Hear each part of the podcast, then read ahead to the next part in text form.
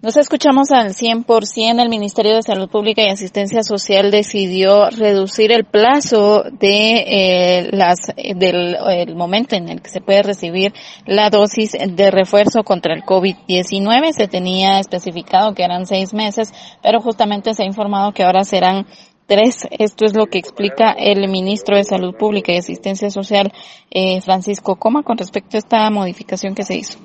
Quiero informar a la población que luego de una reunión sostenida con el Comité Nacional de Vacunación, el grupo de infectólogos y expertos eh, que lo conforman, eh, se tomó ante el número en el crecimiento eh, de casos la decisión de reducir el tiempo de vacunación a tres meses eh, después de la segunda dosis.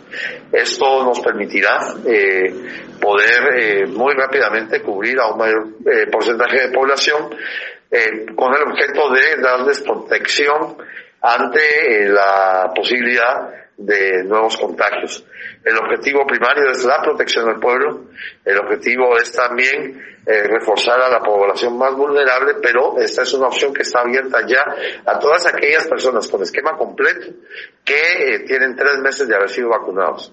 Pueden acudir a cualquier centro de vacunación a partir del día de mañana, donde recibirán los refuerzos conforme la estructura y el plan eh, que está contemplado en los eh, refuerzos proyectados por cada tipo de vacuna. Según se ha informado, se espera que con esto se pueda tener mayor cantidad de personas que busquen las dosis de refuerzo, ya que se había reducido la cantidad de eh, personas que estaban requiriendo su vacuna y los centros de vacunación estaban quedando sin personas eh, para aplicar estas dosis. Por lo tanto, se invita a que ya al cumplir los tres meses puedan llegar a pedir su tercera dosis y esta que sea el refuerzo contra el COVID-19.